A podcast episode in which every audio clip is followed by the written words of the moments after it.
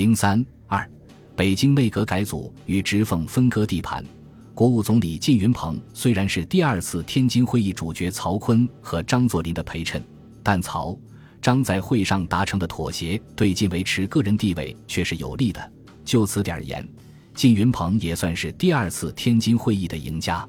靳云鹏内阁在直皖战后的产生，本也是直奉妥协的产物，但晋阁财政总长周自齐和交通总长叶公绰均为交通系干将，成日图谋本系利益。百计保持本系势力，力图拥戴本系首领梁士以阻隔，以更进一步壮大自身实力。偏偏他们所掌握的部门又是北京政府的软肋，因为目下财政困难已达极点，各省非特不能接济中央，反向中央尽力要索，中央无生财之道，不能不取之于外债，而借用外债不能不有抵押品，故交通、财政即成内阁养命之源。他们极利用北京政府的财政困难和其掌握的财权，频频发难，使得内阁总理靳云鹏的日子十分难过。在后袁世凯时代，北京政府的权威尽失，金项有限，财政十分困窘，完全靠借债过日子。财政总长也就成了政府中最关键也最难当的成员，负有为政府找钱、维持政府正常运转的重要使命。晋阁成立后。财政本已很困难，无论是向外还是向内借款，因抵押将近，债主们都不愿轻易出手。靳云鹏决定实行财政改革。一九二一年三月五日，由国务院通电各省称，整理财政计划，决计实行。关于内债一节，已与国内银行界议定具体办法，为整理财政，皆与军费有关。特交阁议决定召集各省财政军事会议，相应电报查照，悉即迅速派员来京参与会议。此次会议的结果是提出建立整理内债本息基金，将政府所发各内债分别整理，以利继续借新债。但此项计划能否实现，姑且不论。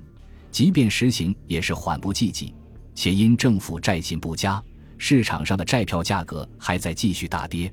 正值此时，张作霖索要征蒙军费数百万，各地战争即起，各路军阀催饷电文纷至沓来，靳云鹏应付无数，甚而北京政府各机关亦不能按时发薪水，各部欠薪有多至数月者，其中以教育部最甚。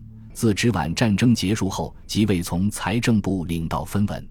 面对如此窘境，本负有筹款之责的财政总长周自齐，非但不为靳云鹏排忧。却联手交通总长叶公绰，遇事独断，无一向秉承靳奎，动辄向靳使脸色撂挑子，告其财政不敷甚巨，无法维持，而无论中外银行相借绝不投资于政费，企图以此逼迫靳云鹏下台，由交通系另组新阁。靳云鹏忍无可忍，恨之入骨，但又无计可施。只能在第二次天津会议期间低声下气地恳请曹锟和张作霖出手相助。曹、张都对靳未能满足己方的需索表示不满，但如果更换靳阁，又将牵动各方敏感的神经，引发新的矛盾，是此时曹、张所不愿见者。因此，曹锟和张作霖都对靳云鹏表示安抚，支持他继续主持革政。有了曹、张的支持。靳云鹏遂不再忌惮于交通系的脸色，为了赶走内阁中的交通系干将，他干脆自导自演，在五月十四日宣布内阁总辞，随即由徐世昌下令重新任命他为国务总理，另组新阁。靳云鹏提名李世伟为财政总长，张志谈为交通总长，总算使财政、交通两部的权力回到了自己手中。但是。李世伟曾任中日实业股份有限公司总裁，与日本的关系比较密切。此时，日本正在谋划将段祺瑞政府时期所借的日本对华无担保借款，以借新债还旧债的方式，实际变为有担保借款。此事受到社会各界的强烈反对，报章仍以其亲日色彩颇有为言。礼不敢到任，财政部只能由次长潘复代理部务。靳云鹏急走交通系，重新组阁。并得到直奉两系的支持，似乎可以施展一番了。靳云鹏对外公开宣布其施政方针为：一、先谋国内统一，征蒙平越，接洽湘、滇、川、黔双管齐下，以期早谋和平；二、整顿全国财政，维持金融，入手办法仍在整理税则，清理积欠；三、添设各省省长，实行军民分治；四、清偿欠饷，入手裁兵；五、扩充力源，振兴实业。虽然如此，上述政见也不过是靳云鹏唱高调而已，实际根本无法实行。国内统一遥遥无期，整理财政难以进行。向手握兵权的军阀头领要求军民分治、入手裁兵，实无异于虎谋皮。而在实际政务方面，直奉两系对靳云鹏的支持都是有代价的。为了满足他们的各种需索要求，如双方都谋求获得更多的军费。靳云鹏时穷于应付，而当他们的要求稍有不合，如双方都谋取同一地盘，靳云鹏的日子就更难过了。所以，靳云鹏看似是北京内阁改组的受益者，为其实际究如何，他的内心世界当有更深的体验吧。直奉两系除了在中央层级的利益争夺外，地方层级的利益争夺也是无处不在，其中尤以对各省督军职务的争夺更为激烈。军阀之间的争权夺利，归根到底是地盘之争。有了地盘，就有了兵源财源，也就有了军阀赖以为生的实力所在。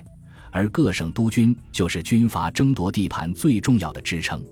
直皖战后，两次天津会议及期间细期都讨论了直奉双方的地盘分割问题。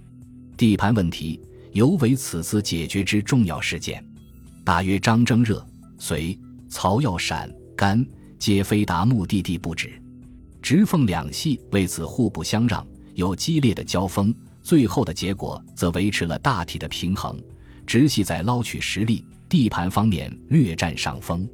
安徽督军在直皖战后皖系余存的地方督军中，皖督倪嗣冲可谓皖系老臣，但因其年老多病，常驻天津，与皖政已经疏离，故成为直奉两系都在打主意的对象。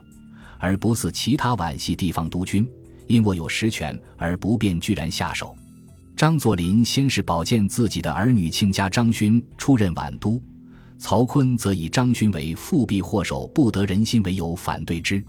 其后，张作霖又保荐自己的另一儿女亲家鲍贵卿，同样为直系所反对。直系时则是不愿看到奉系势力伸展到长江流域。就在直奉僵持之际。江苏督军李纯保荐张勋旧部，徐海镇守使张文生为皖督，直奉双方于此都可接受，而李纯则因此将徐海地盘纳入自己的势力范围。一九二零年九月十六日，北京政府免去安徽督军倪嗣冲的职务，任命张文生暂署安徽督军，苏皖赣巡阅使。李纯是直系在长江流域镇守的大将，就其地位。资历和名望而言，实不输于曹锟和吴佩孚。直皖战后论功行赏，北京政府于一九二零年十月二日任命李纯为苏皖赣巡阅使，与曹锟的直鲁豫巡阅使、张作霖的东三省巡阅使和王占元的两湖巡阅使可谓平起平坐，还高于吴佩孚的直鲁豫巡阅副使的职务。而且苏皖赣三省的地位及其对外联络的方便，也胜过其他省份。李纯在当时政坛地位之重要可以想见，但是谁也没有想到的是，仅仅十天过后，李纯突然在十月十一日晚举枪自杀，留下了有待后人解读的谜团。李纯死后，苏皖赣巡阅使出缺，张作霖再次保荐张勋出任此职，并兼江苏督军，力图将奉系势力扩张到长江流域。但从张作霖屡次保荐人皆鄙之的张勋亦可见。其家代中实在找不出什么能拿得出手的干才。然长江流域素为直系势力范围，绝不能容忍奉系插足其间，因此曹锟推出北洋元老王士祯接任。结果双方相持不决，王士祯表示不救，张勋则暗中大施活动。张的旧部为此起源奉天，奉系高层甚而有如直派碧玉在征三江巡使。极为有以武力对待的说法。不过，在直奉相争中，直系还是占了上风。十二月三日，王士祯被任命为苏皖赣巡阅使，但江苏各界群起反对，希望由苏人治苏。本已淡出政坛的王士祯遂声明不就职。吴佩孚内心里也不希望再见到有人在如此重要的巡阅使职位上成为未来的竞争对手，便附和苏省舆论，指使名流人士张一林出面声言：“从官之说，苏皖赣本无此官，只以李纯调河南北，政府加之，而必以此重虚衔，以示荣宠。然李纯为就职而没，此官并无再设之理。”苏皖赣巡阅使职的任命从此被搁置。一九二一年一月，此职被裁撤。江苏督军李纯自杀后，为了向长江流域伸展势力，张作霖还曾表示自己愿任江苏督军，而由张勋任奉天督军，是为直系所反对。此时正值苏皖赣巡阅副使齐燮元为谋自身利益而极力靠拢曹锟和吴佩孚，吴佩孚即保荐齐燮元为江苏督军。十月十五日。北京政府任命齐谢元代理苏都，江苏仍为直系的地盘。本集播放完毕，感谢您的收听，喜欢请订阅加关注，主页有更多精彩内容。